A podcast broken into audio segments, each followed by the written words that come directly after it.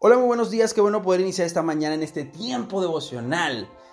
360, 360 días para caminar con Jesús. Y voy a estar continuamente hondando en el tema de la presencia de Dios porque creo que es algo que en lo cual debemos tener muchísima convicción. Porque cuando anheles la presencia mucho más que las añadiduras, entonces entenderás el punto. Porque cuando oramos muchas veces llegamos a Dios como aquellos que buscamos nuestro reino. Se nos olvida de que Jesús al enseñar a los discípulos a orar, proseguido de santificar el nombre de Dios, también dijo, venga a nosotros tu reino y hágase tu voluntad aquí en la tierra como en el cielo. En un mundo donde se vende el éxito personal como parte del estar bien, se nos olvida el reino y la voluntad de Dios. Queremos ver a Dios como aquel que cumple los deseos de nuestro corazón.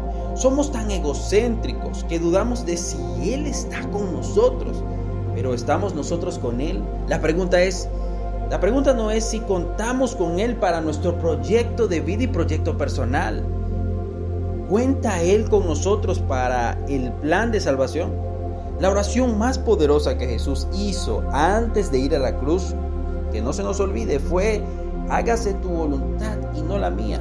Desear su presencia por encima de mi marca personal, desear su presencia por encima de mi crecimiento financiero, desear su presencia por encima de mi, propio, de mi propio reino, es entender el punto, ¿sabes?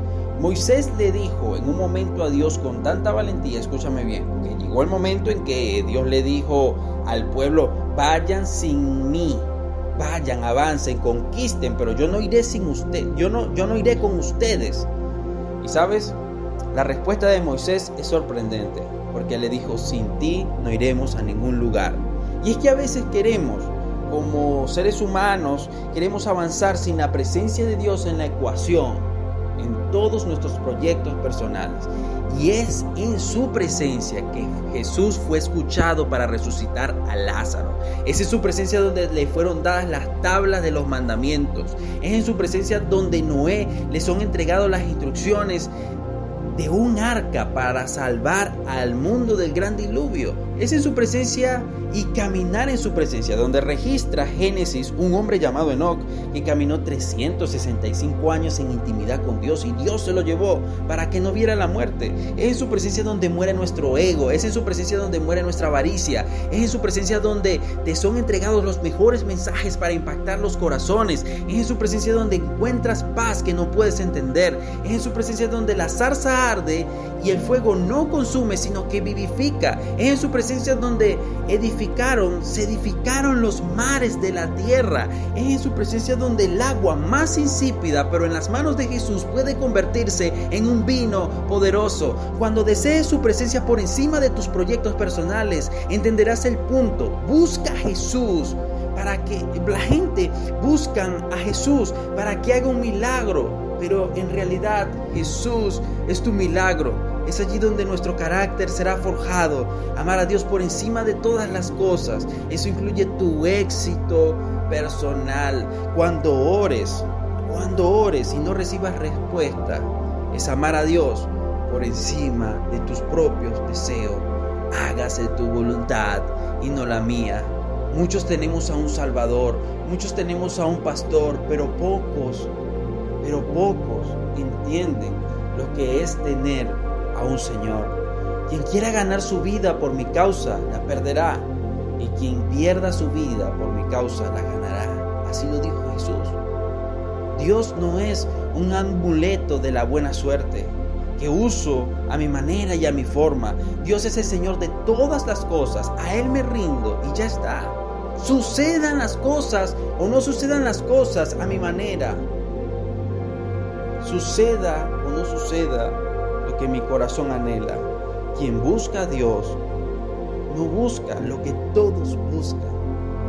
Hay quienes buscan posición y pasan de congregación en congregación buscando dónde ser posicionados. Y donde no son tomados en cuenta, reniegan de este lugar y van y buscan otro. Eso sucede cuando estás en un lugar por posición, por las añadiduras, estar en un lugar privilegiado. ¿Qué hay en sus corazones? ¿Realmente aman a Dios por encima de las posesiones o están por las añadiduras. Amar a Dios va por encima de mis intereses personales. Eso me lo enseñó Jesús. Si aún esto no lo entiendes, entonces no estás preparado para esta conversación. Pero cuando te deleitas en el Señor, escúchame bien lo que hablábamos ayer. Cuando te deleitas en el Señor por encima de todo eso, Dios es tan misericordioso que concede las peticiones de tu corazón. Recuerda, cuando anheles la presencia de Dios, mucho más que las añadiduras, entonces entenderás el asunto. Amar a Dios va por encima de mis intereses personales. Y eso me lo enseñó Jesús. Reflexiona hoy en esto y envíaselo a tu amigo que más lo necesite. Te doy un abrazo y te deseo que todo este proceso esté llenando tu alma y tu corazón. Oro para que este mensaje llegue a lo más profundo de tu corazón y que puedas entender que su presencia en tu vida vale mucho más, vale mucho más que tu propio éxito personal. Espero que lo busques desesperadamente, que busques a Dios el día de hoy con todas tus fuerzas, con todo tu corazón y no lo saques de tu ecuación. Hágase tu voluntad y no la nuestra. En el nombre de Jesús. Amén